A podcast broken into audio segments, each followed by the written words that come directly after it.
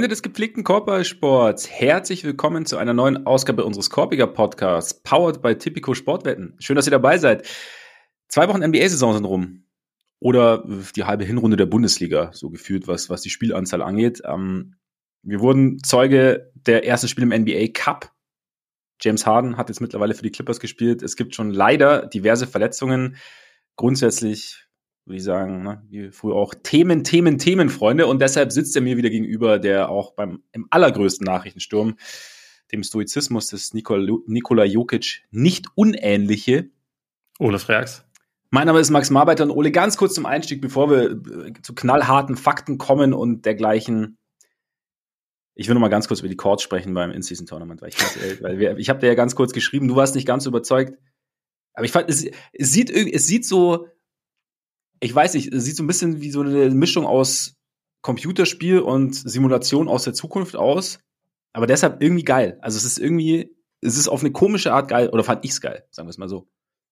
Ja, also ich finde ich finde es auch okay, dass man dass man sich was überlegt hat, um sich abzuheben, um halt klar zu verdeutlichen, hier passiert was anderes und ich meine, die die NBA hat glaube ich auch sowieso ihr Ziel erreicht, weil sich über mehrere Tage während noch noch während der NFL-Saison alle Welt das Maul darüber zerrissen hat, wie komisch diese Chords aussehen. Also sie haben ja so einen Wow-Effekt erzielt und ich glaube, das war auch das Ziel. Von daher alles gut.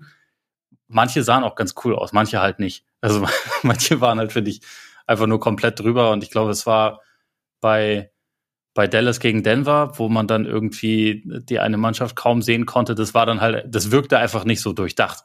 Und ja. ich habe jetzt vergessen, bei welchem Spiel das war, aber war das, nee, ich glaube, das war sogar auch in Denver, aber da wurde irgendwie dann ähm, beim Warm-up festgestellt, dass die, dass die Linien nicht richtig draufgemalt waren, also nicht mit der richtigen Entfernung vom Korb. Wo man sich dann auch denken kann, okay, Leute, also wir wissen, ja. ihr, es ging jetzt hier mehr darum, irgendwie für Wow zu sorgen, aber man, man dabei vielleicht nicht außer Acht lassen, dass da ja auch noch gespielt werden muss.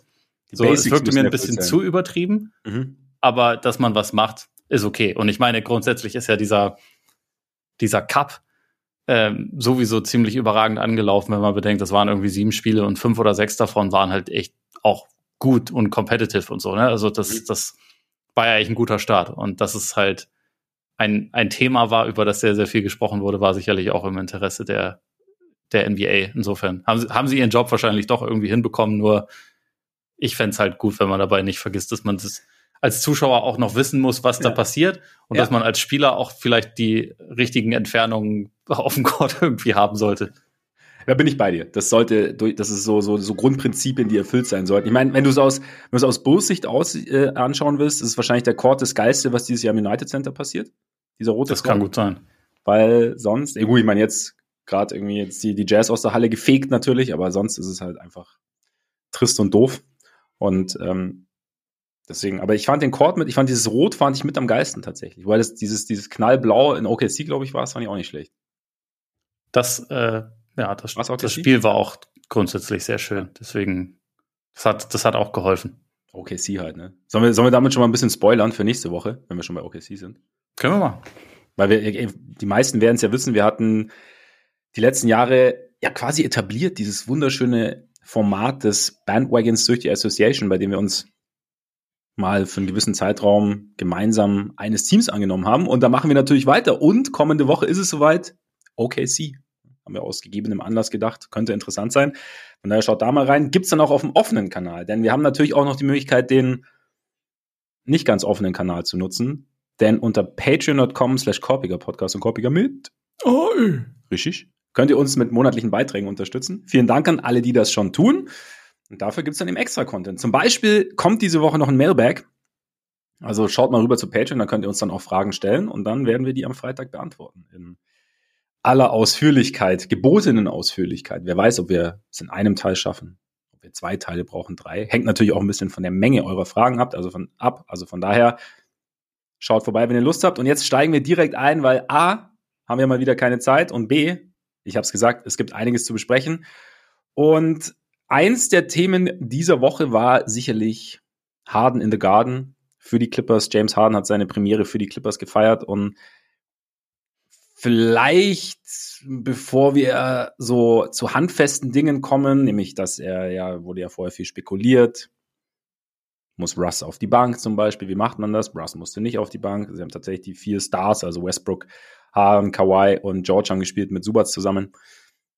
Wie das so aussah. Und äh, vorher gab es halt noch so eine Vorstellungspressekonferenz. Und da hat James Harden so ein paar Sachen gesagt, die ich bin jetzt mal gespannt, was du sagst, weil ich habe dann auch am Anfang nur so einige Auszüge gelesen und habe jetzt noch, hab dann noch ein paar mehr Auszüge mittlerweile gelesen. Aber Harden hat so ein paar Dinge gesagt, bei denen die die Fragezeichen hinterlassen haben und auch Anlass zur Diskussion gegeben haben. Und eine ähm, Geschichte war sicherlich, dass er gesagt hat, er sei on a leash gewesen bei unter Dog Rivers und dann er noch präzisiert, uh, when I said on a leash, I don't mean just shooting the basketball every time.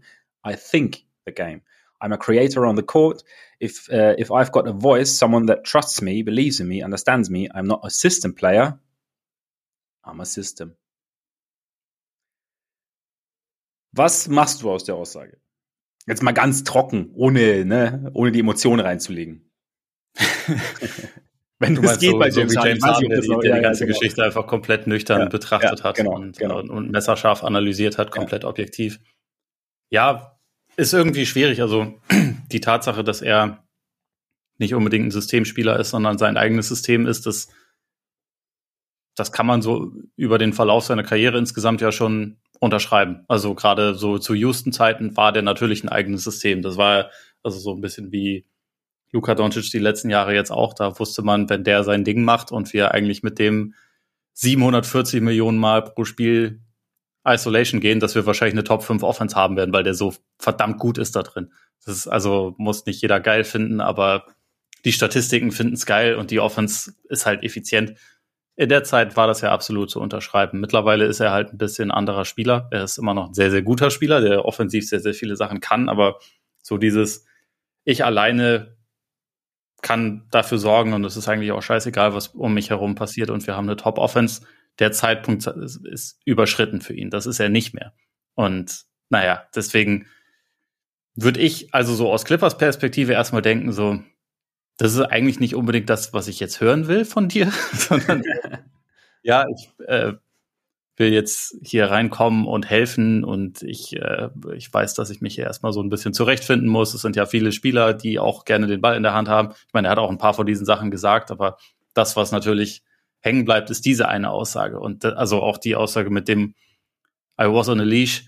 Doc Rivers ist vieles und ich glaube, es gibt an dem auch als Coach relativ vieles, was man kritisch sehen kann. Aber was ich jetzt eigentlich noch nicht über ihn gehört hatte, war, dass der seine Spieler und vor allem so seine Guards in ein taktisches Korsett zwängt, sondern schon eher, okay, also es gibt ein paar Ansagen so, wir laufen so und so viele Sets für unsere, für unsere Shooter, weil das wollen wir etablieren. Das war, das war bei den Clippers so, das war früher bei den Celtics so mit Ray Allen, das war sicherlich auch bei den, bei den Sixers jetzt teilweise so, aber der ist jetzt nicht so wie Rick Carlisle früher, der seinem Point Guard in jedem Angriff reinruft, lauf mal das! Und wenn nicht, dann wechselt er ihn aus. Also überhaupt nicht. Da, darauf hat er gar keinen Bock. Also hatte der nie Bock. Äh, ich glaube, das war nicht der Fall. Und James Harden hatte letzte Saison das ist nicht mehr genau vor Augen, aber er war einer der drei Spieler, die den Ball am meisten in der Hand hatten. Ich weiß nicht, ob er auf Platz eins stand, aber er stand in der Top 3, wenn ich es richtig ja. gesehen ja. Relativ weit oben. Er hat in jedem Spiel ja initiiert. Das war schon sehr hardenzentrisch. Mhm. Und es war ja auch gut. Also es ist ja nicht so, dass das irgendwie falsch gewesen wäre, aber dazu sagen, er war on a leash, ist meiner Meinung nach ziemlicher Käse. Er ist halt gestartet mit dem Objektiv so, ich ich leite die Offense an. Ich bin hier nicht, nicht unbedingt der James Harden 35-Punkte-Scorer, sondern auch eher Facilitator. Ich sorge dafür, dass ich, dass ich halt Embiid involvieren kann, dass ich auch die anderen in, involviere.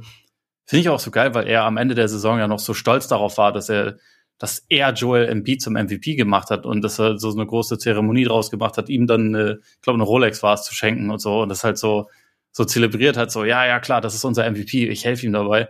Mhm. Dann so nach, ja, ja, ich war halt dummerweise an alleine. Ich durfte eigentlich überhaupt nicht machen, was ich wollte.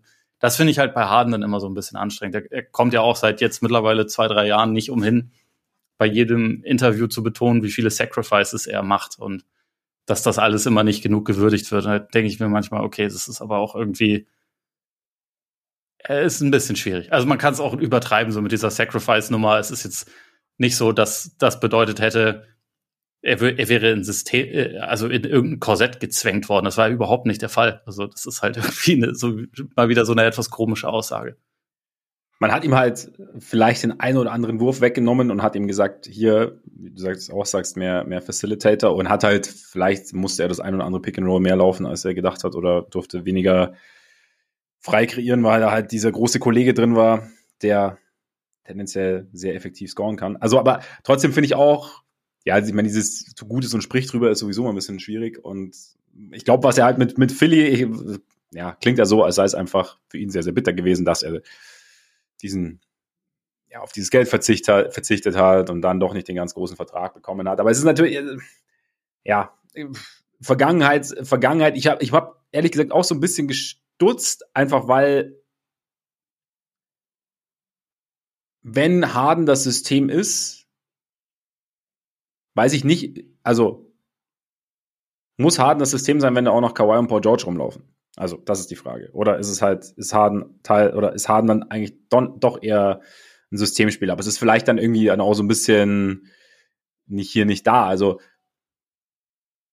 er hat ja noch was dazu gesagt. Und das fand ich klingt schon etwas vielversprechender als diese Aussage, weil er hat gesagt, if I have someone who uh, who can have a dialogue with me, make adjustments on the fly throughout the course of the game.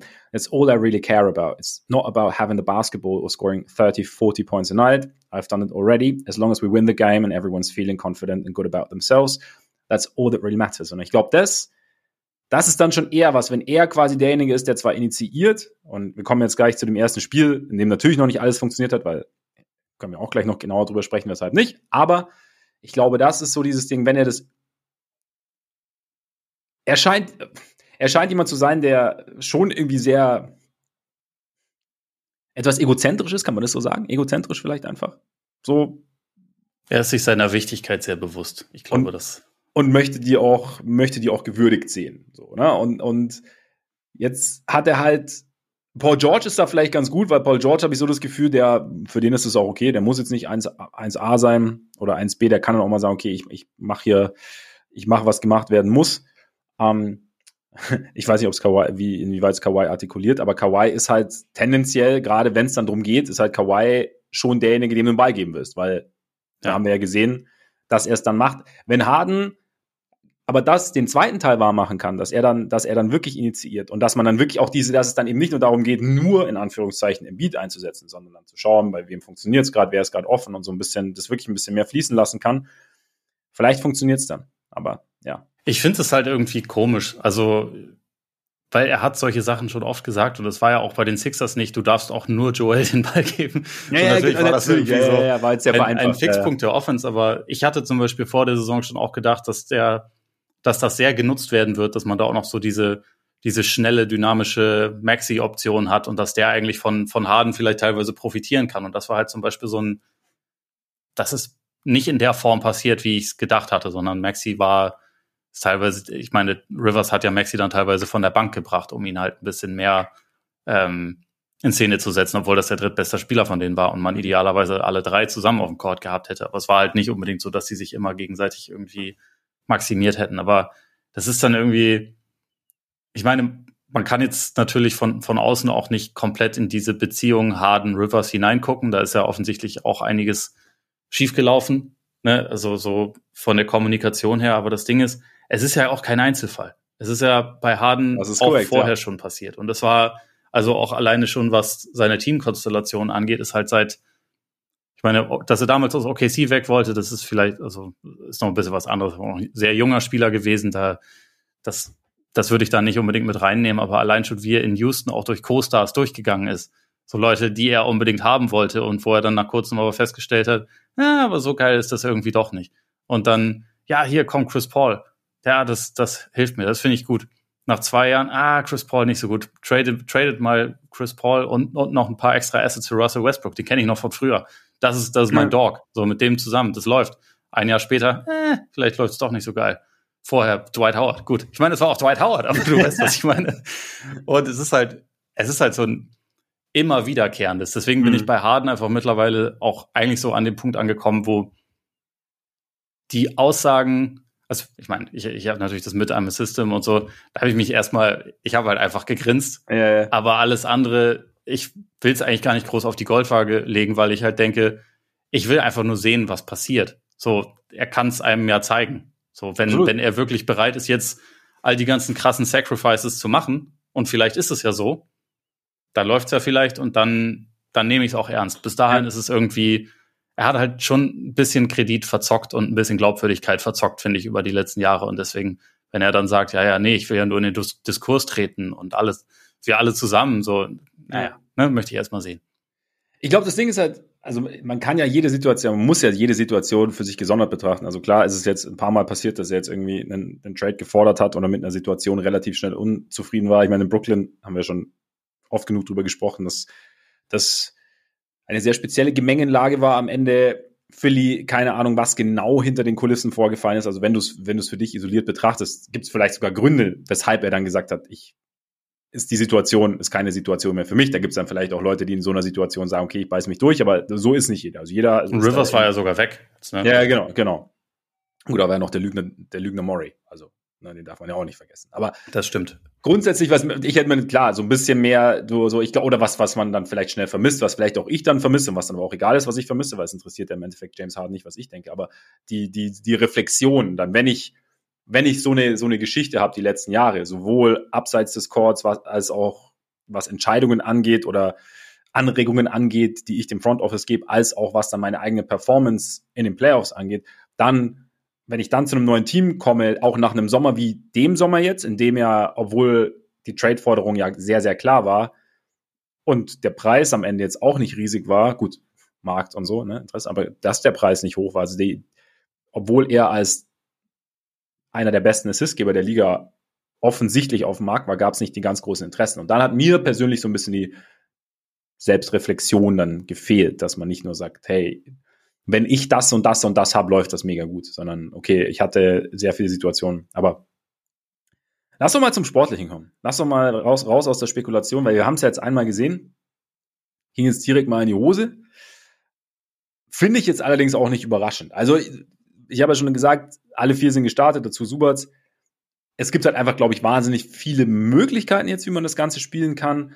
Und deshalb ist es, glaube ich, auch, braucht das auch ein bisschen Zeit, bis diese ganzen Möglichkeiten, bis man genau weiß, in welcher Situation man welche am besten nutzt, wie man dann die heiße Hand am besten nutzt, wer, wer wo am besten aufgehoben ist, welche Lineups am besten funktionieren. Also ich glaube, das ist, dass da nicht von Anfang an irgendwie sagt, okay, wir, wir rennen jetzt alles, äh, alles im Grund und Boden, weil wir jetzt einen Point Guard da haben, man hat ja auch nicht den klassischen Point Guard. Es ist jetzt nicht so, dass du da den, sondern es ist ja ein System.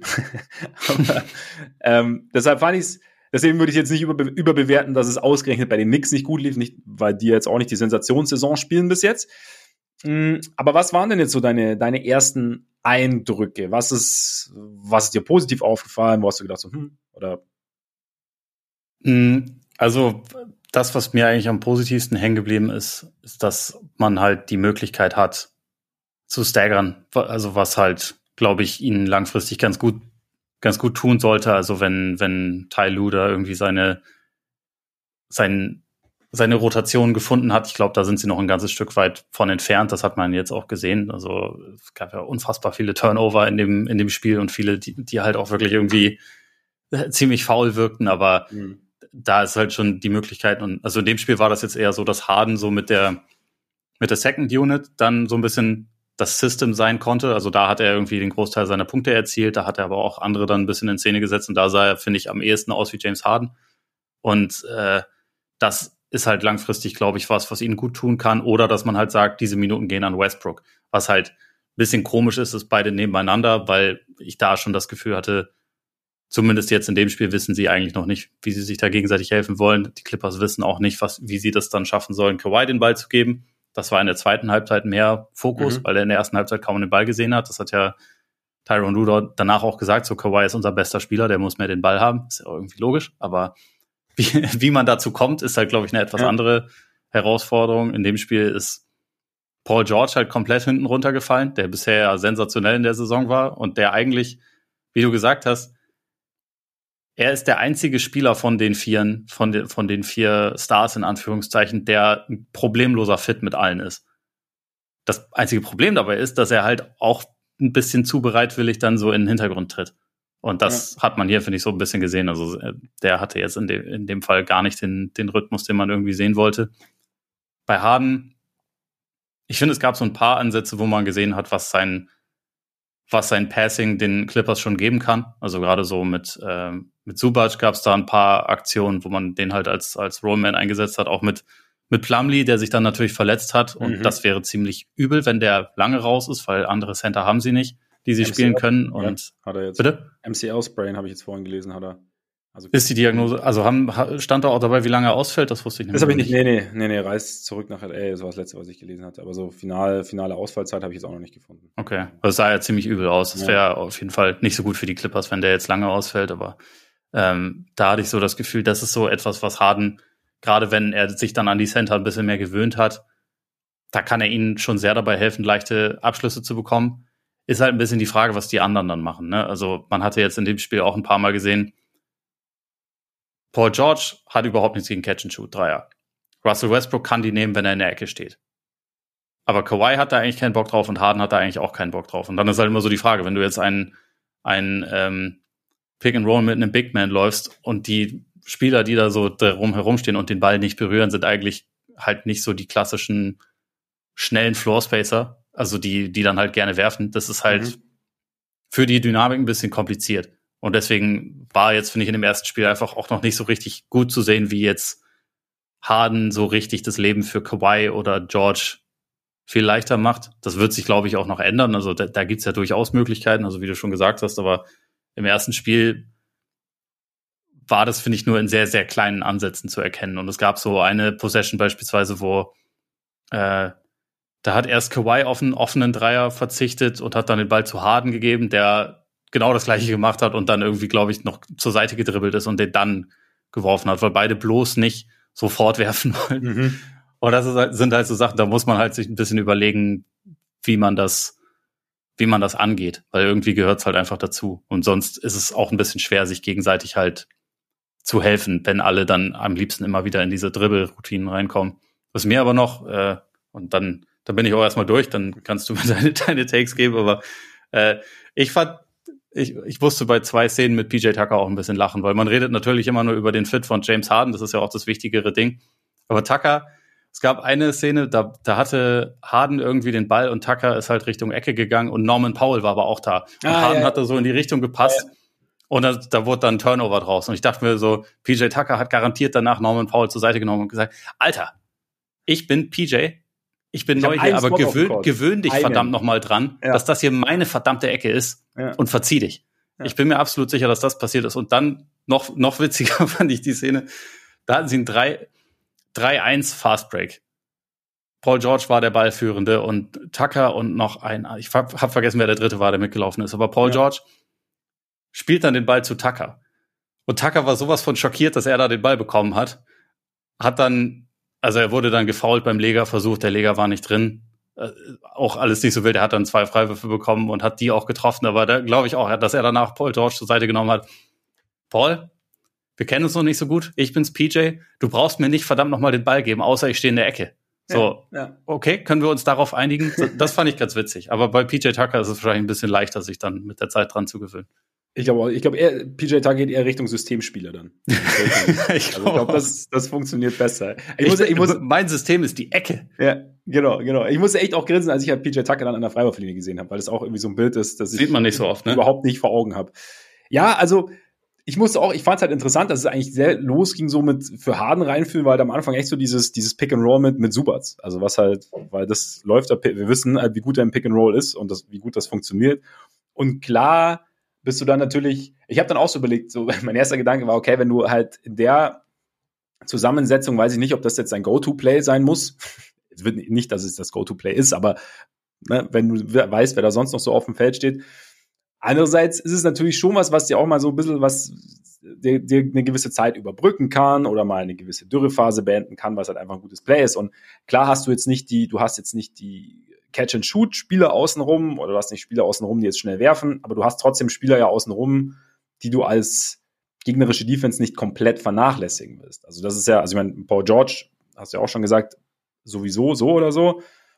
Westbrook, weißt du zumindest, nimmt den Dreier oder wenn er den Ball bekommt und du ähm, gibt es ihm die Möglichkeit, geht schnell, schnell in die, in die Richtung und Kawhi ist halt Kawhi. Also das ist natürlich, den wirst du jetzt auch nicht weder offen stehen lassen noch irgendwie heiß laufen lassen. Und von daher, ja, wahrscheinlich ist es halt da auch so die Frage der Balance, dass es vielleicht dieses Ding halt eher dieses Pick and Roll eher ein Zielmittel ist. Und dann ist halt die Frage, ich habe mir dann auch überlegt, George muss ja nicht hinten runterfallen. Also gerade diese Second Unit, da war ja George teilweise auch dabei. Wenn, wenn man da dann Möglichkeiten findet, wie halt Harden, George plus Second Unit irgendwie miteinander funktionieren, dass das dann, dass dann George genauso diese, diese Rolle halb abseits des Balls oder halt eher so als Finisher übernehmen kann, die ihm dann irgendwie besser liegt, als wenn er, wenn er jetzt irgendwie grundsätzlich so the man sein muss. Und Kawhi fand ich auch sehr interessant, einfach, dass da halt am Anfang überhaupt kein Rhythmus da war oder er halt überhaupt keinen Rhythmus finden konnte für sich. In der zweiten Halbzeit dann besser. Es ist halt, ich meine, Kawhi, ich nehme ihn halt schon so als, als Rhythmusspieler wahr. Es ist jetzt nicht so, wie du sagst, okay, du gibst ihm Ball. Nicht als Systemspieler. Sondern es ist halt so ein bisschen, kein, genau, nein, genau. Er spielt sich halt so ein bisschen ins, ja, also er, er dribbelt sich vielleicht auch so ein bisschen in seinen Rhythmus oder ja. postet sich auf, sucht sich seine Spots, kommt zu seinen Spots und hat dann so ein Wichtiger bisschen Punkt. Und dann ist natürlich, wie, das ist halt die große Aufgabe für Ludan und sein Coaching-Staff. Wie wie bekommst du das hin? Wie, wie kann das harmonieren dann mit Harden am Ende? Also dann ist es, ähm, können die beiden voneinander profitieren? Also ich, ich, würd, ich will jetzt gar nichts ausschließen, es ist einfach nur die Frage, wie bekommst, was machst du als, als Coach, dass das, dass das funktioniert, dass Kawhi seinen Rhythmus finden kann und ähm, Harden trotzdem halt die Zügel in der Hand hält, weil dafür brauchst du ihn. Du hast ja angesprochen jetzt so der äh, aus dem Catch and Shoot geht er relativ selten hoch. Und was du, also ich habe mir auch so, mein, mein eine Notiz war auch so The Big Stagger Fragezeichen, weil ich glaube, dass das halt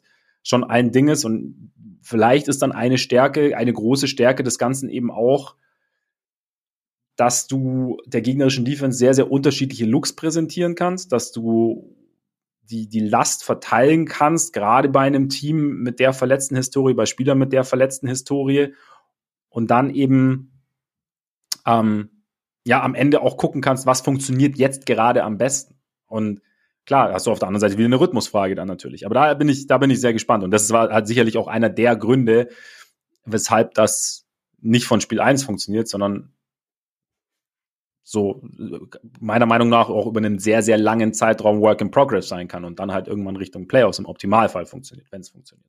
Ja, ja, wo man davon ausgehen kann, dass die alle die, die nächsten 70 Spiele zur Verfügung stehen. Das ist natürlich auch immer so ein Ding. Aber ja, es ist, es ist irgendwie ein, ist nicht sehr, klar. ein interessantes Experiment in Sachen, in Sachen Chemie. Ich glaube auch, also das, das meinte ich ja auch, als der, als der Trade ursprünglich passiert ist, dass ich mir das schon vorstellen kann, dass das für die Regular Season eigentlich schon geht. Also dieses Spiel war jetzt hässlich, aber ich sehe auch ein paar relativ einfache Fixes. Also Terrence Mann ist kurz davor, wieder zurückzukehren. Ich glaube, der würde das Team ein bisschen abrunden, ein bisschen sinnvoller machen. Ja. Und man hätte absolut auch die Möglichkeit, dass man halt vor allem Kawhi und Harden voneinander trennt. Und dass man ja. halt, ne, also die, die beiden staggert und ansonsten halt so ein bisschen rumprobiert. Ich glaube, dass das in der Regular Season gut funktionieren kann und dass sie dadurch auch für die Regular Season so ihre, ihre Basis eigentlich gestärkt haben. Und da, also das war für mich eigentlich auch das positive Argument für den, für den Trade. Ich sehe halt nur, also auf jeden Fall die Gefahr, dass wenn man das dann so macht und beide kochen unabhängig voneinander teilweise ihr Süppchen über ja. die Saison und dann kommst du halt irgendwann Richtung Playoffs und dann am Ende von Spielen steht James Harden da, zwirbelt sich an sein Bärtchen und Tyron Lue sagt, Kawhi, du kriegst jetzt den Ball. Was macht dann James Harden? Das ist halt für mich so ein bisschen die Frage und ja. auch der Punkt, wo ich halt dann immer wieder denke, vielleicht findet er das dann nicht so geil, wenn er dann doch eher in einer Zuliefererrolle ist und nicht in einer, das ist jetzt meine Show, aber so sollte es halt sein, weil er ist nicht der beste Spieler. Er ist wahrscheinlich auch, ich meine, es ist als, als Offensivspieler insgesamt ist Harden wahrscheinlich besser als Paul George, aber so als, als Two-Way-Player und in der Teamhierarchie würde ich Paul George trotzdem über ihm sehen. Die ist halt die Frage, wie James Harden das sieht.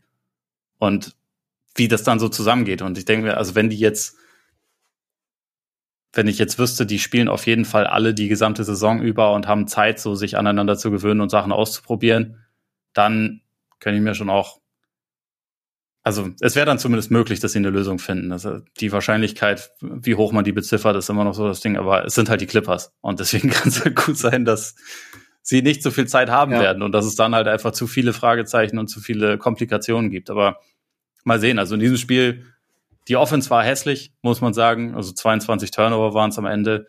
Was halt auch echt krass aufgefallen ist, war, also wenn Westbrook und Harden und George und Leonard zusammen auf dem Court stehen, es muss dann schon auch jemand ausboxen.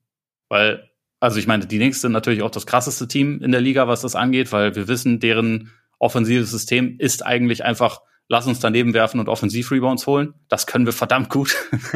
und also Mitchell Robinson hat alleine neun Offensiv-Rebounds geholt in dem Spiel. Also das, die waren da ja krass dominant haben das erstmal direkt sehr entblößt, dass das halt schon ein kleines Team ist, was die Clippers jetzt haben und eins, was, also selbst wenn wir sagen können, also Harden ist kräftig und äh, solide groß für seine Position. Westbrook ist einer der besten Guard-Rebounder ever, kann man auch so sagen. George und Leonard sind ja, sind ja kräftige lange Forwards, aber das sind halt, also gerade so am defensiven Ende, du musst halt irgendwie ausblocken und du musst halt schon dafür arbeiten. Und da hat man, finde ich, am Ende des Spiels voll gemerkt, dass die Knicks da halt einfach das so ausgenutzt haben, dass die Clippers da einfach in fast jedem Angriff, äh, in, in fast jeder defensiven Possession gepennt haben und dass sich da immer mhm. Möglichkeiten ergeben haben. Allein schon wie Dante DiVincenzo auch am Ende da die ganze Zeit durch die Gegend geflogen ist und zusätzliche Chancen rausgespielt halt so hat. Ja, das sind halt Sachen, an denen die Clippers unbedingt arbeiten müssen. Und dabei hilft, äh, hilft jetzt dieser Trade natürlich nicht, muss man sagen.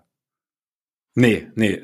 Das sind jetzt die wenigsten, also mal abgesehen von Westbrook, bekannt für ihre ja, hartes Spiel quasi am Brett. das ist halt natürlich so ein bisschen Sache. Auch, auch wenn Kawhi mal der Boardman war, aber es ist auch schon naja, ein paar stimmt. Tage her, dass er mal der Boardman war. Und also ich meine, in den Boardman Playoffs ist er das, aber, so, aber ja. ja. genau, aber er ist halt nicht unbedingt in der Regular Season der Boardman, der klassische jedenfalls. Aber das ist genau nochmal zu deinem Punkt mit so einem engen Playoff-Spielen am Ende. Also ich meine, im Endeffekt musst du doch, musst du doch Harden als Coach, ist jetzt natürlich alles sehr vereinfacht gesagt, aber nur Filmmaterial zeigen. Nicht unbedingt von, von Harden in den in engen Playoff-Spielen, aber von, von Kawhi. Von zwei von elf Spielen. Weil er hat, er, er hat, nee, er hat jetzt den vielleicht, vielleicht verlässlichsten Playoff-Spieler der letzten Jahre an seiner Seite. Und das, das kann man halt, so nicht sagen. Dafür spielt er zu selten. Aber wenn, wenn er spielt, spielt er gut. Nein, wenn, wenn er spielt. Also da, da, darum geht's. Also den, wenn er spielt, egal, aber auch egal, wie das vorher gelaufen ist. Also ich meine, gegen die Suns war es ja auch nach der letzten Saison, war ja auch wieder, wieder richtig gut. Und ja, ähm, anderthalb Spiele. Ja. Es war einfach, einfach eine Tragödie. Es, war, es, ist, es ist eine Tragödie, aber ich meine, was ich damit meine ist, wenn du dem Mann in den Playoffs den Ball gibst, passiert im Normalfall was Gutes. Und das sollte eigentlich, glaube ich, vermittelbar sein. Irgendwie. Also, weil ja auch Harden, es, es würde Harden ja auch helfen, wenn er nicht mehr dieses, naja, diese zwei von elf Spiele hätte, beziehungsweise wenn die einfach nicht mehr so auffallen, weil da einer ist, der dir dann am Ende, weil du hast dann vielleicht Kawhi fünfmal den Ball gegeben oder so und Kawhi hat dann was Gutes draus gemacht und Kawhi gewinnt dir das Spiel und dann, dann am Ende geht's eine Runde weiter und es war egal und es ist nicht mehr so dieses, so, es ist nicht mehr so im Fokus und Kawhi ist prädestiniert dafür, also da bis jetzt zumindest und deshalb ja, bin ich, also könnte ich mir schon vorstellen, dass das vermittelbar ist. Und Tyron Lue gilt ja auch als, als guter Kommunikator. Wir sind gespannt. Hat Wir auf jeden Fall schon Erfolg mit Verrückten. So ist es. So ist es. Wir haben ihn auch schon ganz kurz anklingen lassen. Ganz kurz einmal, weil Spieler, die Systeme sind, sind interessant. Und dann kommen wir damit ganz kurz zu Luca und machen an dieser Stelle kurz Werbung. Denn ähm, ihr wisst ja mittlerweile, bei unserem Partner Typico Sportwetten könnt ihr auch euch Ausgänge, diverse NBA-Spiele anschauen und auf sie wetten. Und äh, jetzt gibt's ein spezielles Angebot für Neukunden. Spiel jetzt kommende Nacht. Mavs gegen Raptors, Mavs zu Hause. Gibt's einen Quotenboost, Freunde. 750 Prozent. Und ja, Ole, die Mavs sind eigentlich brutal unterwegs. 6-1, Nummer 2 im, Ost, äh, im Osten, im Westen. Und jetzt kommt Dennis Schröder in die Stadt und die Raptors. Macht das ihn kaputt? Vielleicht. Also ich glaube, wenn, wenn, wenn Schröder versus Kleber äh, dabei ist, also ich meine, Maxi hat jetzt ein paar Spiele gefehlt, deswegen äh, bin ich mir nicht sicher, ob er, ob er dabei ist. Aber wenn ja, dann, dann sehe ich schon bei, bei Schröder ein gewisses Potenzial. Und äh, dann, dann kann ich mir schon vorstellen, dass das auch an die Raptors gehen könnte. Also ich finde, die Mavs, die faszinieren mich irgendwie. Also ich, ich, ich habe auch gerade erst einen, ähm, einen Text für, für ran.de über sie geschrieben, weil so manches von dem, was sie gerade machen, ist, glaube ich, haltbar und manches gar nicht, weil unter anderem treffen sie im Moment die meisten Dreier, die jemals ein Team in der NBA getroffen hat, also schon. 17 pro Spiel. Das, das ist halt schon sportlich. Wenn sie das durchziehen können, dann reden wir hier über ein echtes Top-Team. aber ich glaube nicht, dass sie das durchziehen können. Sie haben bisher gegen nur ein richtig gutes Team gespielt. Das waren die Nuggets, gegen die haben sie dann auch prompt verloren. Ansonsten haben sie alle ihre Siege gegen Teams geholt, die unter 500 waren, außer die Magic, die stehen, glaube ich, bei 4-3. Also es ist, es ist ein bisschen eine Frage der Perspektive, wie geil man die Mavs jetzt gerade findet. Ich denke, die Raptors sind von der Bilanz her klar schlechter, aber sie sind jetzt nicht unbedingt chancenlos in dem Duell. Wie siehst du in die Raptors momentan so? Ich meine, sehr, sehr, sehr komisches Team. Schröder ist sehr richtig gut angekommen, hat ja. da schon so ein bisschen oder hat eigentlich so diese Leaderrolle auch so auf, auf dem Feld übernommen. Geht da, geht regelmäßig voran. Wie, wie nimmst du es bis jetzt wahr? War ja, wie gesagt, war ja interessant. Neuer Coach, neues System, aber trotzdem sehr, sehr viele, in Anführungszeichen, alte Spieler. Ja, ich finde, also Schröder ist richtig gut, Scotty Barnes ist individuell richtig gut. Also von ihm sieht man so ein bisschen den Lieb, den man sich erhofft hat. Es ist bisher trotzdem immer noch so, dass ich halt das Gefühl habe, sie sind nicht ideal zusammengestellt. Also einfach wegen der, wegen der Situation, die wir aus den vergangenen Jahren ja auch schon so ein bisschen kennen, dass einfach manche der besten Spieler sich so ein bisschen gegenseitig jetzt nicht zwingend im Weg stehen, aber halt ähnliche Sachen gut machen. Und im Moment ist halt Pascal Siakam jemand, der eigentlich ja schon klar der beste Spieler des Teams ist, der aber nicht wie der beste Spieler des Teams genutzt wird, sondern der halt eher so ein bisschen hinten runterfällt. Und äh, da kann ich mir gut vorstellen, dass sich da nochmal irgendwie was tun wird im, im Lauf der nächsten Zeit. Aber es ist halt trotzdem ein Team, das finde ich in Phasen schon richtig gut ausgesehen hat. Es ist halt, es, es ist halt noch keine Konstanz da.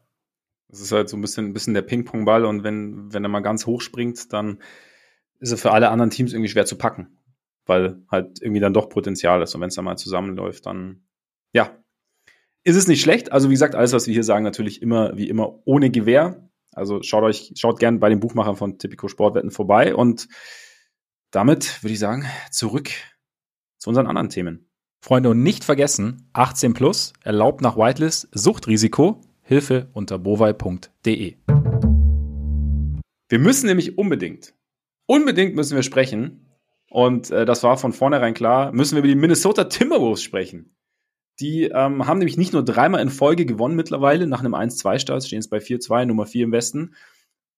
Sie sind auch das einzige Team, gegen das die Nuggets verloren haben. Die haben nicht nur einmal verloren. Gegen das die Celtics verloren haben. Die haben nämlich auch nur einmal verloren.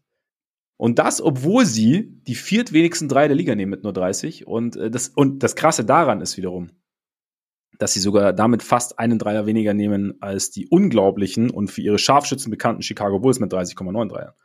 Und deshalb muss ich sagen, Ole, ist es jetzt, sind die Timberwolves jetzt das Team, das wir so ein bisschen erwartet hatten eigentlich vor der vergangenen Saison, weil wir ja eigentlich so nach dem Gobert-Trade, also die, niemand hat gesagt, sensationelle Idee, aber gefühlt war es so für die Regular Season könnte das sehr, sehr gut funktionieren und sie könnten sehr, sehr gutes oder ein sehr gutes, gutes bis sehr gutes Regular Season Team sein.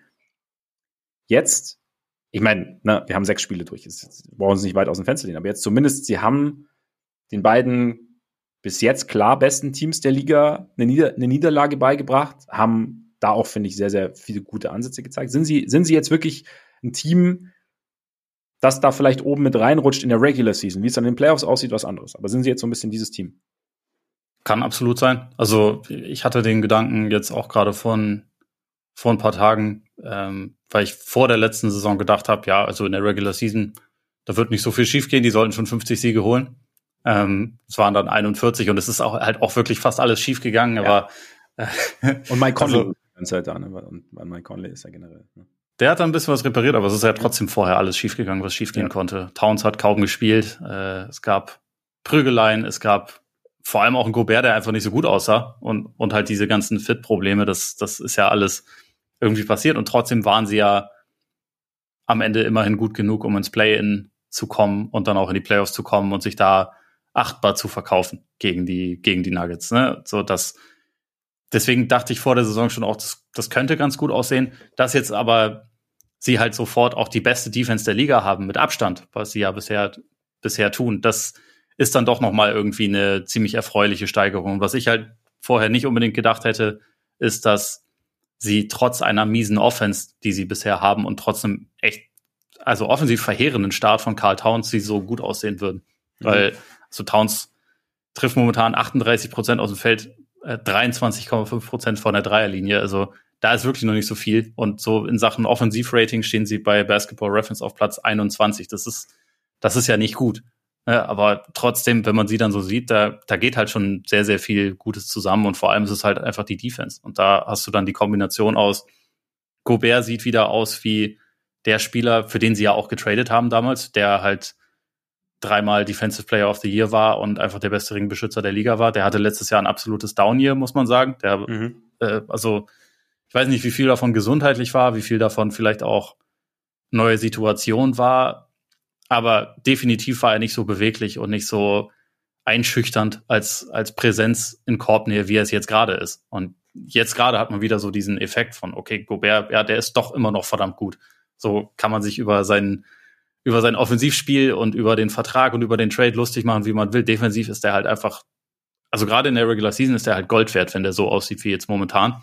Und dann Hast du die Flügelzange, die defensiv ja durchaus auch ziemlich viel Spaß macht. Jaden McDaniels hype ich seit bei äh, seit einer Weile bei jeder Gelegenheit. Der hat jetzt der hat jetzt äh, zwei Spiele verpasst in dieser Saison, aber wenn er dann zur Verfügung stand, siehst du da schon auch, wie gut der defensiv ist. Also das mhm. hat man jetzt gegen gegen die Celtics auch gesehen. Edwards am am Ball überragend defensiv. Abseits des Balles nicht unbedingt immer, aber ist ja auch erst 22 und da siehst ja. du halt auch, okay, das ist das so als Kombination mit Gobert ist schon mal krass. Und dann kommen ja von der Bank auch noch weitere gute Verteidiger, die auch eine gewisse Länge mitbringen. Also Nikhil Alexander Walker macht da, finde ich, echt einen guten Job. Kyle Anderson macht einen guten Job und so. Das ist, das ist ein großes Team, was physisch irgendwie einigermaßen eindrucksvoll ist und wirklich verteidigen kann. Also das, äh, deswegen kann ich mir da auch vorstellen, dass das durchaus eine gewisse Aussagekraft hat, wie die gerade starten und dass das halt wirklich auch ein gutes Team sein wird. Selbst wenn ich immer noch denke, sie müssen offensiv noch sehr, sehr viel herausfinden, was sie da was sie da tun wollen und langfristig sowieso. Aber defensiv, ja, es ist halt einfach gut. Also Gobert war in Utah auch Jahr, Jahr für Jahr ein, äh, ein Spieler, der seinen Teams irgendwie mindestens zu einer Top 3 Defense verhelfen konnte und er hatte nie mhm. so gute Verteidiger auf dem Flügel wie jetzt gerade. Ja, im Endeffekt ist ja eigentlich fast kein richtig schlechter, also situativ natürlich. Also wenn Towns rausgezogen wird, ist das natürlich nicht optimal. Aber ich meine, Conley ist zwar nicht mehr so agil wie früher, aber Conley war ja früher auch ein guter Verteidiger, als er einfach noch jünger war. Also das heißt, er weiß, wie man verteidigt. Und dann hast du eben aus ja McDaniels und, und, und äh, Edwards angesprochen. Und ich fand zum Beispiel, zum Beispiel Towns hat Jokic richtig arbeiten lassen, ne? Ja. Also das, das, das war schockierend. Also das fand ich schon sehr krass. Also da hätte ich, damit hatte ich auch nicht, hatte ich auch nicht gerechnet, muss ich sagen. Also auch jede Possession wieder. Also es war echt so, so schwer, weiß ich nicht, habe ich, mit Rüdiger als Roma dahinter. Ja, eben, genau. Das ist auch ein bisschen eklig, ne? Wenn du, aber das hast du natürlich, diese Matchups. Da bist du jetzt wieder eigentlich dann an dem Punkt, okay, vielleicht hast du diese Matchups dann gerade in den Playoffs, weil du ja mittlerweile sehr, sehr viele oder halt die Top-Teams mitunter, mitunter, nicht jedes Top-Team. Ist ja wieder Matchup abhängig, aber klar, die Nuggets, ist das einer der Gründe, weshalb die Nuggets gesagt haben, dass die Wolves mit die größte Herausforderung waren während des letztjährigen Championship Runs oder ja, aber dann ja. Also ja, klar ist es. Ich meine, so was man ja bei den bei den Nuggets, was einer ihrer vielen Vorteile ist äh, und einer der Gründe, warum halt also vor allem auch diese Starting Five so gut ist, ist, dass die auf jeder Position halt einfach groß sind und und halt gegen viele Teams einfach krassische, äh, krasse athletische Vorteile haben. Krassische Athletenvorteile. Du ja. weißt, was ich meine. Ja, ja. also stell zum Beispiel die Nuggets gegen die Warriors. Da kannst du dann zwar auch sagen, so und Curry zieht die, zieht die dann auseinander und bla geht auch, aber so, wenn man da halt einfach nur von Position für Position, da ist halt, ist halt Denver auf jeder Position einfach größer besetzt.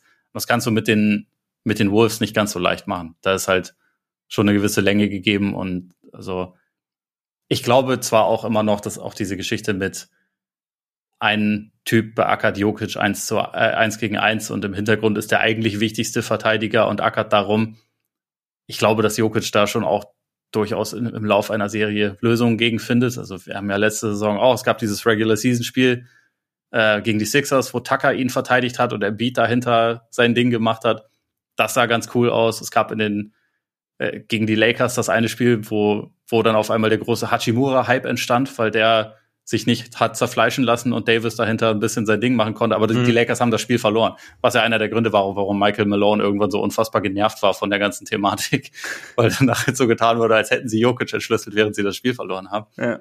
Aber, also ich meine, das sind schon so Sachen, da ist Denver natürlich in der, im Laufe einer Serie wahrscheinlich auch in der Lage, dann Lösungen zu finden, aber die, die Wolves haben da halt einfach schon trotzdem ziemlich viel Potenzial und sie haben halt diese, diese krass langen, agilen und athletischen Verteidiger noch auf dem Flügel, die natürlich auch in den Passwegen dann noch einiges veranstalten können. Also das ist schon, das ist jetzt kein, kein Ein-Mann-Defensivteam, sondern da ist halt wirklich ein gewisses Gerüst vorhanden. Und auch, wie gesagt, so die Leute, die von der Bank dann kommen, bringen halt auch für ihre Position überwiegend gute Länge mit, außer jetzt jemand wie Jordan McLaughlin oder so. Aber mhm. eigentlich so ziemlich alle anderen haben ja irgendwie lange Arme, eine gewisse Athletik und auch eine gewisse defensive Kompetenz, würde ich mal sagen. Ja, absolut. Und, und offensiv, also klar, du hast natürlich diese, diese Problematik, dass das alles noch nicht so, noch nicht so flüssig ausläu äh, ausläuft. Flüssig ausläuft. Ja. wer, ja, wer, wer war das ausläuft, dann war das nicht an, an die Breme? Ja. ich, weiß, ich weiß es nicht. Die anderen hatten die Hosen voll, aber bei mir lief es ganz flüssig. Ja, genau, genau. Aber ja, aber ich meine, Edwards, defensiv haben wir es angesprochen, offensiv finde ich ihn auch schon also manchmal überdreht er vielleicht und nimmt vielleicht den einen oder anderen Pull-up-Dreier zu viel, aber ich finde diese, diese, diese, dieser Mix, also ich finde, er bekommt, also jetzt gerade auch in den Spielen gegen, gegen Boston und gegen Denver, er bekommt auch immer mehr Kontrolle in sein Spiel. Also wenn er dann halt sich, sich nicht nur auf seine Athletik verlässt beim Drive, sondern halt auch halt shifty ist und dann Tempo wechselt, verzögert und dann irgendwie den Ball übers Brett reinlegt, einmal über Tatum und dann gegen, gegen Holiday kurz darauf nochmal und sind jetzt nicht die schlechtesten Verteidiger der Welt. Ne? Und da finde ich schon, dass er halt irgendwie als, als Offensivspieler schon, schon immer mehr wächst und diese Explosivität hast du natürlich. Also er ist halt, wenn er sich auf den Weg macht, dann stoppst du ihn halt sehr, sehr schwer. Und wenn du, wenn natürlich dann noch der Wurf fällt, wie eine Verlängerung gegen, gegen Boston, dann, ne, dann ist halt. Das war ziemlich krass, wie er das Spiel übernommen ja. hat es war, war schon, ah, ich finde schon geil, Edwards. Also, wie gesagt, ist ja mein, mein großer Traum, dass irgendwann beim Bulls spielt, wird nie passieren, aber trotzdem, man weiß es ja nicht. Doch, weiß man. Wird nicht passieren. Aber. Man, man ich, glaubt es zu wissen. Ja, man, man weiß es. Ich bin auch ein sehr großer Fan.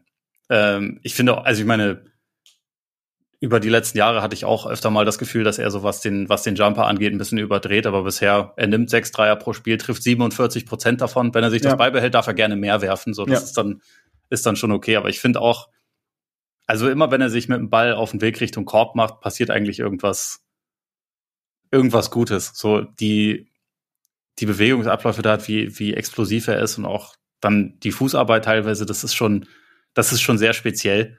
Und was mir jetzt irgendwie so in, in der, also gerade auch gegen Boston aufgefallen ist, ich finde, er hatte im Laufe des Spiels auch viele gute so Passing Reads. Also mhm. Ich habe das Gefühl, dass er dort auch gerade schon echt relativ große Fortschritte macht und das Spiel so ein bisschen bisschen langsamer für ihn wird. Ich meine, er hat, leistet sich auch immer noch ziemlich viele Turnover. Ähm, und das ist alles noch nicht perfekt, aber da sind Ansätze von einem ziemlich guten Passer zu erkennen. Und ich glaube, das ist halt auch noch irgendwie so ein, so ein zusätzlicher Level, den er oder, oder Skill, den er noch freischalten kann.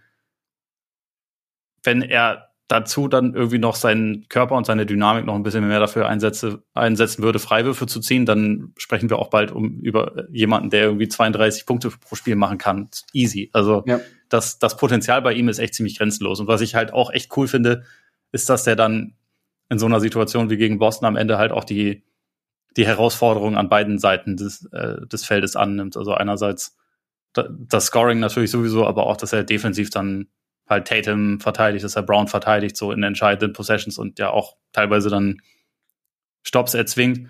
Muss ich gestehen, habe ich als aus Celtics Perspektive auch ein, zwei Mal gedacht, ihr macht es ihm auch zu leicht. Aber das ist dann wieder ein anderes Thema, weil er hat ja irgendwie, ich glaube, das halbe letzte Viertel plus Overtime mit fünf Fouls gespielt. und am Ende des Spiels bei Gleichstand nimmt Jalen Brown trotzdem lieber einen Stepback-Dreier, als zu versuchen, ihn irgendwie ja unter Druck zu setzen. Das ist halt dann wieder so ein Moment, wo ich denke, dass Leute, Celtics-Moment. Wir, wir, hatten darüber gesprochen, ja, aber man, ja. sind halt auch immer noch die Celtics. das, das, das, war schon, das war schon krass, wie er das übernommen hat. Und bei Edwards, also äh, immer wenn man den Spielen sieht, denkt man halt auch, eigentlich gibt's da nicht so viele Grenzen für das, was der, ja. was der erreichen kann. Also das Potenzial ist schon krass und mittlerweile ist halt auch, äh, finde ich, das ist auch nochmal so ein Unterschied zum letzten Jahr, gerade so zu Beginn ist halt einfach klar, dass das jetzt sein Team ist. Und das ist, glaube ich, auch ganz gesund so für weiter, weitergehend, wohin sich das so entwickelt, dass man das jetzt halt einfach äh, ziemlich klar definiert hat. Ja, halt auch, weil, weil bei ihm ja so als, als Leader auch so der Kopf auf zum dritten Arm wird, ne? Also ich, er ist halt, er ist halt einfach, also ich glaube schon, dass er die, die richtige, berühmte Mentalität mitbringt. Also die, die richtige Einstellung und dann eben genau solche Spiele nicht, nicht denkt, er müsse jetzt übernehmen und fühlt sich eigentlich nicht wohl, sondern er will sie übernehmen, weil er genau so eine Situation gern in so einer Situation ist, habe ich so den Eindruck bei ihm. Und damit, damit passt das eigentlich alles ganz gut. Möchtest du noch kurz über die Celtics sprechen, wenn wir schon sie so ein paar Mal angerissen haben? Können wir machen. Weil, wie gesagt, jetzt erste Niederlage. Äh, Derek White war ja raus wegen Nachwuchs, richtig? Ja, hat, glaube ich, die letzten zwei Spiele verpasst. Jetzt. Genau, genau. Davor aber, ich meine, ich meine, du sprichst gerne über Derek White, sagen wir mal so, aus dem Feld trifft er ganz in Ordnung bis jetzt dieses Jahr, ne? Ich habe die Zahlen gerade gar nicht vor Augen, sag mal. Ich glaube, es sind ähm, über 60 Prozent. Ich gucke, Moment. Es sind 64,7 Prozent ja, aus dem Feld und 57,9 von draußen. Lässt sich mit arbeiten. Kannst du machen. Ja. Kannst du machen, wenn ein Playoffs nicht wieder einbricht, aber hey. Derek White war nicht das Problem. Derek White ist bei dir nie das Problem. Naja, im Jahr davor war er schon, nein, ist, er, ist er irgendwann war, verschwunden. War wirklich, war wirklich nur ein Spaß. Ich, ne? Aber ist okay. Nein, nein, das ist, ist ja alles gut. Aber gut, er hat jetzt gefehlt und trotzdem fand ich, was ich, ich wollte ganz kurz Derek White Props geben eigentlich, deswegen war, war jetzt Quatsch, was ich gerade gemacht habe. Aber was ich trotzdem krass fand in dem Spiel, also gegen, gegen die ähm, Wolves, auch ohne Derek White und obwohl sie es verloren haben, aber diese defensiven Möglichkeiten, die Boston so hat, ist halt einfach Wahnsinn. Es gab irgendwie so eine Szene, da hat, halt, hat Edwards den Ball gegen Holiday und dann erzwingen sie den Switch und dann steht er gegen Tatum. Und irgendwo rennt auch noch Jalen Brown rum. Und wie gesagt, Derek White gar nicht dabei. Und das ist halt, finde ich, wenn du es wenn so siehst, diese Vielseitigkeit, ist Boston halt schon ja, mittlerweile, also ich habe auch schon gelesen, Boston, Denver eigentlich ganz klar vor allen anderen oder ganz klar über allen anderen. Und mit, momentan würde ich es halt so aufgrund dessen, was sie spielen, plus aufgrund der, der Möglichkeiten auch, die sie haben, würde ich, würde ich so unterschreiben irgendwie. Bisher würde ich auch sagen, dass die in ihr eigenes, eigenes Tier gehören, sozusagen. Das heißt nicht, dass es irgendwie am Ende der Saison immer noch genauso nee, aussehen genau. muss, aber so der, der Start von beiden Teams ist schon sehr gut. Bei Boston ist es halt, also was man jetzt, finde ich, gerade sieht, wo, wo Derek White dann nicht dabei ist, ist es halt im Moment absolut noch die Situation, dass halt nicht so ganz klar ist, was man von der Bank bekommt an so einem gegebenen Sonntag. Mhm. Ähm, weil so die Top 6 ist definitiv überragend, auch wenn man, finde ich, bei Horford mittlerweile dann schon auch öfter mal ein bisschen erahnt, dass er ein bisschen älter ist. Also das war jetzt in, in dem Spiel ja zum Beispiel öfter mal dann die, die Stelle, die Edwards attackiert hat am Ende, so mit dem Switch. Und das, äh, das ist ja auch irgendwie legitim, dass Horford mit seinen 400 Jahren nicht ewig der beste Switch-Pick der Liga sein kann. Ähm, aber also trotzdem so, die, die Top 6 ist ja eigentlich super, nur danach, also Pritchard ist leider sehr lang, langsam in die Saison gestartet, Hauser trifft seine Dreier, aber es ist halt ansonsten schon relativ dünn und ich glaube, da muss halt Boston, glaube ich, im Laufe der Saison einfach noch ein bisschen, bisschen gucken, wie so diese, diese Bankminuten verteilt werden, was halt über die letzten Jahre eigentlich schon immer relativ konstant gut funktioniert hat. Und was jetzt gerade sogar auch so ist, dass wenn Tatum mit Bankspielern drauf ist, dass das Team immer noch gut aussieht, teilweise sogar, sogar besser aussieht. Nur im Moment ist es halt schon eine gewisse, obwohl man so viele gute Leute hat, eine gewisse Abhängigkeit von Tatum zu erkennen. Also so in den Minuten, wo er nicht drauf ist, ist einfach die Offense ziemlich mies und das sollte sie mhm. nicht sein bei den Möglichkeiten, die man da so hat. Das ist aber, muss man natürlich dazu sagen, meckern auf hohem Niveau, weil eigentlich, also sie haben bisher irgendwie ein Net-Rating von plus 16 oder so. Da kann man jetzt auch nicht wahnsinnig viel Negatives finden, aber du weißt, was ja. ich meine. So, das, das ist was, wo ich zumindest ein bisschen drauf achten will im weiteren Saisonverlauf. Mhm. Aber ich denke, da haben sie auf jeden Fall auch noch, noch mehr Möglichkeiten. Also wie sie da anders staggern und wie vielleicht noch andere, andere Plays mehr, mehr laufen, um dann vielleicht Brown zu etwas effizienteren Abschlüssen zu kriegen oder wie sie dann vielleicht Porzingis noch ein bisschen mehr nutzen können oder so, äh, wenn, wenn Tatum sitzt. Also es gibt ja durchaus Möglichkeiten für das Team. Und was ich halt, also gerade wenn so die eigentliche Starting Five drauf ist, halt mit den vier Perimeter Dudes plus Porzingis, die brauchen nicht viele Pässe und nicht viele Aktionen, um krasse Vorteile auf dem Feld entstehen zu lassen, weil sie einfach so viele und so unterschiedliche gute Optionen haben. Und das, das ist halt schon ziemlich, ziemlich speziell. Es ist anders als jetzt bei, bei Denver, die halt einfach so diesen krassen Supercomputer haben und irgendwie gefühlt auch in, also in jedem Play dann halt einfach hin und her tanzen, bis sie irgendwann den perfekten Wurf gefunden haben. Mhm. Bei Boston sieht das, finde ich, schon eher ein bisschen, bisschen methodischer teilweise aus, aber es führt eigentlich auch immer zu ganz guten Resultaten, weil sie halt einfach in der Lage sind, auch mit einem Switch schon zu guten, ähm, guten Abschlüssen zu kommen. Also und da ist halt auch gerade so diese, diese Komponente mit Porzingis als Shooting Big, aber als ja auch jemand, der den du quasi aufposten kannst und der dann über Leute einfach drüber werfen kann, das, das bereichert sie schon auch echt nochmal extrem. Also sehr gute Mannschaft. Wie siehst du denn die Entwicklung von, von Jalen Brown jetzt so oder die, die ersten Spiele? Meine Entwicklung ist jetzt auch nicht das dritte Jahr in der Liga, aber so grundsätzlich. Ja, ich finde, das ist von Spiel zu Spiel so ein bisschen, bisschen unterschiedlich bei ihm. Also manchmal sah es, finde ich, ziemlich gut aus. Äh, und in einigen Spielen hatte ich auch das Gefühl, er muss sich noch ein bisschen daran gewöhnen, dass jetzt noch ein paar mehr Dudes Entscheidungen treffen mit dem Ball und er ja ein bisschen gucken muss, wann er wie attackieren kann und so. Das war jetzt gerade im, im, im, ersten Spiel gegen die Knicks sah er da zum Beispiel nicht gut aus, aber er hatte auch schon, äh, also gerade gegen, gegen Washington zum Beispiel war er schon richtig gut. Jetzt gegen Minnesota fand ich ihn eher wieder ein bisschen enttäuschend, aber es ist halt, es sind halt auch immer so Momentaufnahmen. Mhm. Und insgesamt ist es, finde ich, solide. Gibt es doch irgendwas, bei dem du sagst, okay, das, damit hatte ich nicht gerechnet, hat, das ist irgendwas, ich bin jetzt überrascht, ich bin, keine Ahnung, sei es Pausing. Ich war zum Beispiel überrascht, dass Lamar Stevens bei den Celtics ist, hatte ich überhaupt nicht auf dem Schirm. Aber. das ist auch sehr, sehr spät und leise passiert, auf jeden Fall. Aber, nee, irgendwo, irgendwas, oder wo du sagst, dass, ich meine, im Endeffekt ist es ja normal, dass ein Team, ich meine, wir haben ja, wir haben ja vor der Saison drüber gesprochen, dass es, obwohl es die letzten Jahre solide lief, dass man schon eigentlich sehr, sehr große Veränderungen vorgenommen hat über den Sommer. Und das ist ja irgendwie normal, dass man A nicht weiß genau vorher, wie es aussieht und B halt, dass das dann auch nicht alles von Anfang an hervorragend funktioniert. Es funktioniert schon sehr, sehr gut. Aber hast du noch irgendwas gesehen, wo du sagst, ah, okay, krass, hätte ich nicht gedacht. Hätte ich nicht zu träumen gewagt oder das ist jetzt noch nicht so optimal. Mhm. Ja, also Pritchard habe ich ja angesprochen. Ja. Ich hoffe, der findet seinen Wurf noch wieder, ähm, weil das im Moment halt einfach noch nicht so gut aussieht. Das würde der Bank schon sehr helfen. Ist das ein Trend eigentlich so in der Liga? Ich habe das Gefühl, dass viele noch nach ihrem Wurf suchen. Die ja, es geht, es geht immer in, in beide Richtungen. Ja. Also es gibt, also je nachdem, welches Team du guckst. Und ich meine, du hast ja Derek White angesprochen, der trifft mit bisher 58 Prozent ja, seiner Dreier. Ja. Genau wie übrigens auch Grant Williams bei den Mavs. So, der doppelt so viele Dreier nimmt wie letztes Jahr und halt so Endlich nicht mehr ohne Leash.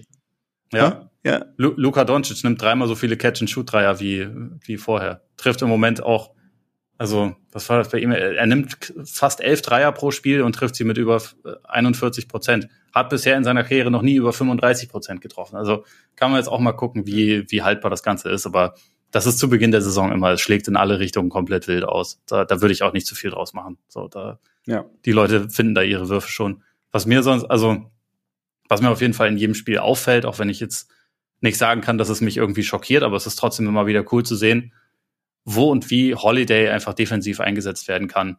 So, mhm. welche Aufgaben er bekommt, auch so als das designierte Matchup. Es gab jetzt echt schon viele Spiele, wo er einfach den designierten Power Forward verteidigt hat, ja, ja. auch wenn das kräftige, bullige Spieler waren. Also sowohl Julius Randle als auch Carl Towns beispielsweise waren halt schon einfach Aufgabe von Drew, hey, mach mal. Und keiner will gegen den aufposten und wenn sie es machen, ja. dann werden sie halt ziemlich oft gestrippt, weil der halt einfach auch krank, kranke Hände hat. Also Drew Holiday ist schon ist schon gut, auch wenn er jetzt offensiv bisher gar nicht so, also das, das springt einen jetzt nicht an, ist aber auch okay, weil also muss in dem Team ja auch nicht. Es läuft ja offensichtlich mhm. auch sonst ganz ganz solide, aber wie vielseitig der defensiv ist und wo du ihn halt nochmal überall einsetzen kannst, das ist schon ist nicht ist nicht verkehrt.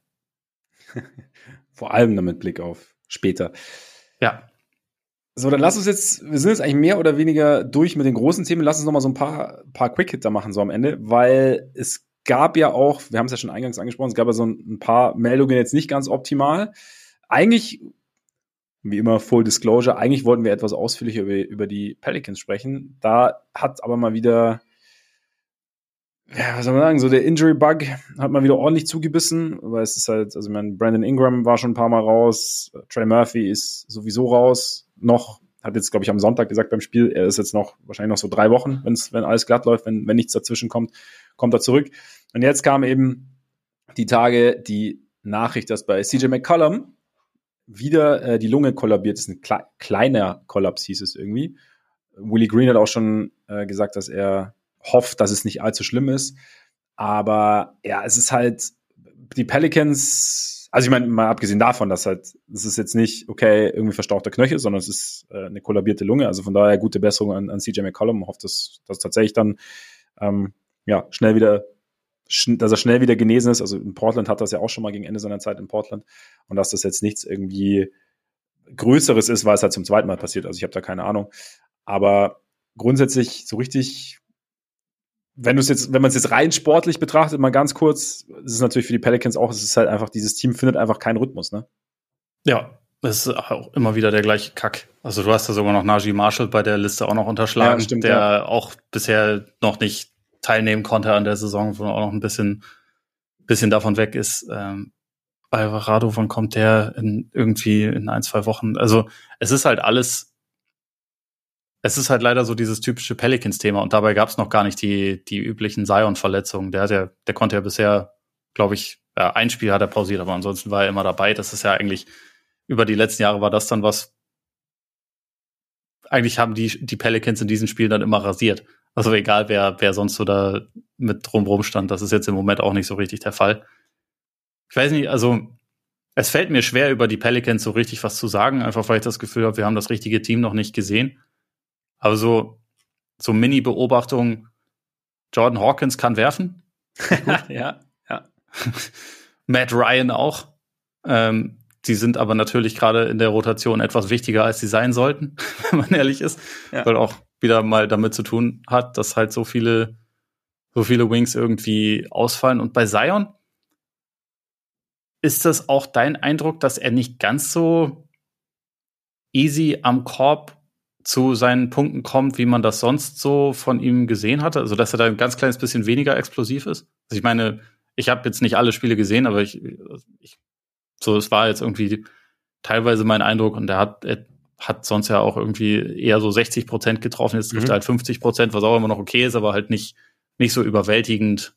Ich bin einer der besten Offensivspieler der Liga mäßig, wie wir es von ihm schon gesehen haben. Den Gedanken hatte ich auch. Also ich habe es mir auch ein paar Mal gedacht, auch dass halt so die diese Explosivität nicht ganz so da ist, wie du sagst, wie, wie, wie wir es schon gesehen haben. Und auch, dass die Frequenz nicht so hoch ist, in der er wirklich attackiert. Also, dass er sich dann eher mal, also wir hatten ja auch schon Phasen, in denen er wirklich halt halt immer wieder und immer wieder Druck auf die Defense ausgeübt hat. Und jetzt, ich, hab, ich hatte so den Eindruck, also es ist, wie gesagt, auch nicht ähm, verbrieft, aber dass er, dass das einfach ein bisschen weniger geworden ist und dass er da auch, ja, dass es, dass es nicht so, ihm nicht so leicht fällt.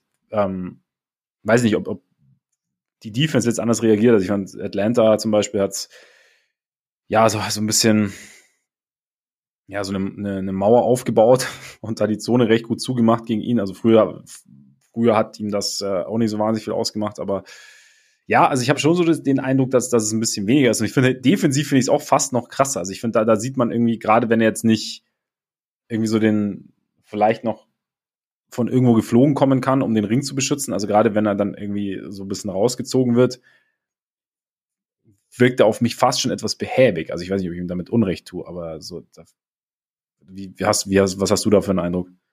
Da hatte ich so in den ersten ein, zwei Spielen, die ich gesehen hatte, eigentlich das Gefühl, dass er da ein bisschen, bisschen konzentrierter ist, als okay. ich ihn ja vorher schon gesehen habe. Aber also das mit der Explosivität, das erstreckt sich ja dann teilweise auch, äh, auch auf die Defense, ne? Und also insofern ja. kann das schon sein. Und also äh, tritt jetzt immer noch nicht groß als Rebounder irgendwie in Erscheinung und so. Also von daher, ja, es ist halt da irgendwie, normalerweise sollten die Pelicans eigentlich Teams, äh, ein Team aufstellen können, das ihn halt auch defensiv so ein bisschen jetzt nicht versteckt, aber wo er halt ein bisschen weniger so Verantwortung hat, sage ich mal.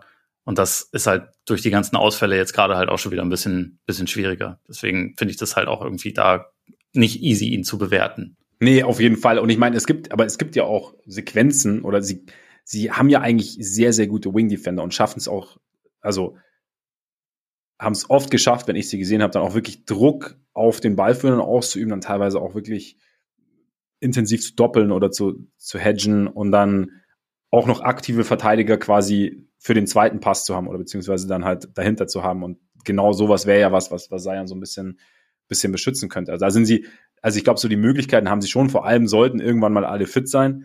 Ähm, ich finde es halt, ich find's ganz interessant, weil sie sind irgendwie so ein bisschen, und dann haben sie wieder so Sequenzen, also auch offensiv, dann, dann, dann attackieren sie und machen sie sich, sie sind so ein bisschen so hyperaktiv und behäbig zugleich. Also irgendwie. Und also teilweise, also so den Eindruck habe ich. Und dann ist es auch so ein bisschen wie Zion für mich. Also Zion ist ja auch quasi halt einmal einerseits explosiv und dann wirkt er wieder halt so, ja, so ein bisschen überspitzt formuliert behäbig. Und das ist halt, ja, es ist, es ist eine, eine, eine interessante Zusammensetzung, die sie aber auch nicht, die kannst du natürlich gar nicht bewerten, weil man, wir haben es einfach noch nicht, wir sehen es irgendwie nie oder nur in Auszügen mal vollständig und jetzt mal schauen, wie lange es bei, bei McCollum dauert, wann Murphy zurück ist, wie lange dann Ingram und Zion durchhalten. Ja, es ist halt die unendliche Geschichte bei den Pelicans. Das ist, ist super frustrierend, aber ja. äh, lässt sich leider im Moment nicht ändern. Ja. Dann Verletzungen haben wir noch den Kollegen Murray. Jamal Murray, Hamstring, erstmal unbestimmte Zeit, aber es ist natürlich immer so eine Sache. Ne? Das, das kann man immer, ja. Kann zwei Wochen dauern, kann vier Wochen dauern. Ja. Sie haben Julian Strother natürlich, der ja. Gegen die Pelicans, glaube ich, die Lichter ausgeschossen hat. Ja, das war, glaube ich, das erste Mal, dass er richtig Minuten gesehen hat und da auch dann direkt eigentlich daran angeknüpft hat, an das, was er in der Preseason teilweise gezeigt hatte. Also, äh, aber ja, also diese, diese Phase wird jetzt halt ein bisschen ein Test für diese Tiefe, in Anführungszeichen, die sie jetzt ja. haben, die halt auch während der Offseason ja die ganze Zeit in Frage gestellt wurde, ob sie halt genug haben hinter den hinter der Starting Five. Da, da, so die ersten Eindrücke waren ja ganz positiv, fand ich. Und da wurde Strother noch gar nicht eingesetzt.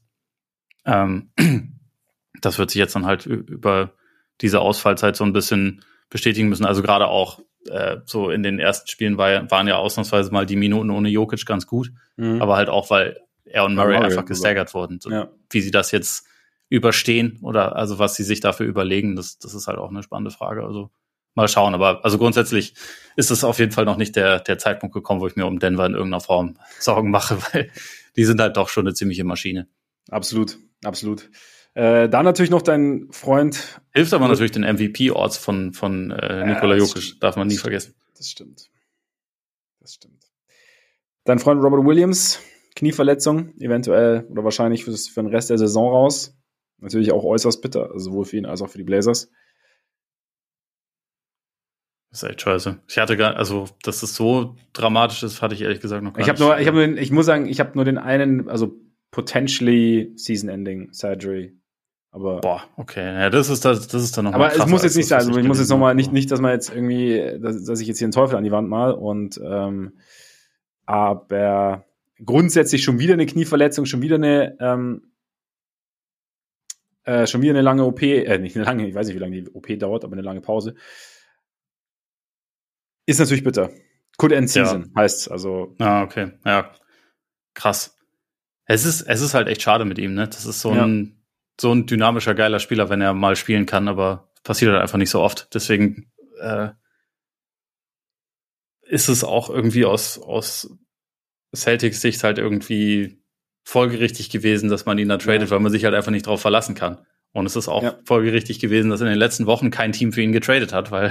Ja, man sich nicht also, drauf verlassen kann. Ja, und wenn du halt was reißen willst und eigentlich davon abhängig bist, dass, dass der spielt und dann auch in einer Top-Form ist, wenn es drauf ankommt, das ist halt echt schwierig, weil es leider, leider nicht so oft vorkommt. Was echt, ja. echt schade ist. Es gibt wenige Spieler, die, wenn sie fit sind, so unterhaltsam sind wie der. Aber ich meine, bei den Blazers geht's ja eh ab. Also Anthony Simons ist ja auch äh, für, für sechs Wochen, glaube ich, schon ja. raus. Ja. Ähm, Henderson war jetzt auch raus. Ja. Auch keinen also, Raumstart erwischt. Die, äh, die eh schon nicht so hohen Erwartungen für die Blazers kann man vielleicht noch ein kleines bisschen nach unten korrigieren. Aber immerhin, Malcolm Brockton ist Ballin. ist wichtig. Er hat's halt auch einfach drauf. er hat's wirklich drauf. Also. Und die Andre Ayton ist jetzt Top Rebounder der Liga geworden, ne? Ist halt Dominaten. auch. Dominaten. ist halt auch bitter, weil er er muss auch Rebounds holen, um an den Ball zu kommen. Weißt du, wie viele Freiwürfe die Andre Ayton pro Spiel nimmt? 0,3. Es sind 0,4. Echt jetzt oder was? Ja. Er hat bisher Stark. drei Freiwürfe genommen in sieben Spielen. Stark. Das ist der Center. Ja. Wenn er, den er hat sie aber immerhin alle getroffen, also hundertprozentige Quote. Ja, eben. Und da hast du dein heißes Shooting. Er, schläng, er schlängelt sich halt so durch die Zone zum Rebound und dann Tip-In, weißt du? Er ist so schnell, da haben die gar, gar keine Zeit, ihn zu faulen. Ja, 13,3 Rebounds pro Spiel ohne, ohne jeglichen Körperkontakt. Das ist der Traum. Das ist der Traum. Und Aiden lebt ihn. Was wir beobachten sollten übrigens sind die Hawks, finde ich. 0-2 Start gegen, gegen Charlotte und New York, dann vier in Folge gewonnen, unter anderem gegen Milwaukee, gegen Minnesota, jetzt gegen OKC verloren, aber grundsätzlich, wir haben ja auch schon gesagt, spannend mit, mit Snyder und es wirkt so, ich habe ein bisschen was gesehen, tatsächlich etwas egalitärer, also und das ist nicht mehr so trade-zentrisch ist, was tendenziell das ist ein bisschen Henne-Ei-Frage, aber es ist jetzt bei den Quoten von Young auch nicht schlecht, dass er jetzt nicht jeden Wurf nimmt, weil er trifft gerade 33,6 Prozent aus dem Feld und 27,3 Prozent von draußen. Da würde ich jetzt persönlich davon ausgehen, dass das noch nach oben geht in beiden Kategorien. Und ähm, grundsätzlich, wie gesagt, aber die Hawks sind, sind eigentlich schon gefährlich. Also Bogdanovic kommt von der Bank, spielt da eine gute Rolle. Trey ist, glaube ich, wie gesagt, wirkt auf mich bis jetzt, was ich gesehen habe, mehr, noch mehr wie, wie ein Playmaker. Also, dass er mehr so die Offense auch in Flow bringen will, dass das das Ziel ist und so. Und das ist, wie gesagt, so ein bisschen die, wahrscheinlich die, der, der Quinn Snyder Einfluss. Also, ist, glaube ich, spannend zu sehen, wie sich das noch entwickelt, so über die nächsten Wochen und Monate ja. bei den Hawks. Ja, absolut. Hm, also, DeJounte Murray geht ab. Äh, ja. Also, der, hat das, das heiße Shooting, das Trey verlassen hat, ist auf die Jante Murray übergegangen. So, das, ist ein Monster vielleicht. Wahrscheinlich, ja. wahrscheinlich. So, Hier, Trey, halt mal den Ball. das innerhalb des eigenen Teams zu machen, wäre aber ganz schön sinister, muss man sagen. Ja, ja, das stimmt. Naja. Also die Andre Hunter und, und Jalen Johnson so als, als, als Flügelzange. Ja, finde ich tatsächlich, also das, was ich gesehen habe, fand ich auch ziemlich vielversprechend. Also, äh, ich habe jetzt auch von den, von den Hawks insgesamt noch nicht genug gesehen, aber das, was ich gesehen habe, fand ich auf jeden Fall auch schon ganz, also es sah anders aus als im letzten Jahr und das ist ja schon mal einigermaßen wichtig. Genau, das war ja das Ziel. Ja. Also da ist man auf einem guten Weg. Genau. Und äh, wir sind auf einem ziemlich guten Weg, unser Zeitlimit nicht zu überschreiten und deswegen würde ich sagen, an der Stelle Cut und raus. Schwöre. Wunderbar. Dann bedanken wir uns natürlich, weil das muss sein, recht herzlich für auch eure Aufmerksamkeit. Sehr schön, dass ihr dabei wart. Vielen Dank, dass ihr dabei wart. Und äh, solltet ihr uns noch abonnieren wollen, geht überall. Apple Podcasts, Spotify, Deezer, Amazon Music, Google Podcasts. Folgt uns bei X, bei Instagram. Schaut bei Patreon vorbei. Abonniert Old Dirty Basketball, Oles Basketball Newsletter. Lohnt sich auf jeden Fall immer. Und äh, wie gesagt, bei Patreon hören wir uns Freitag nochmal. Und jetzt würde ich sagen, genießt euren Tag, euren Abend, euren Morgen. Und dann bis bald hoffentlich. Eingehauen. Reingehauen.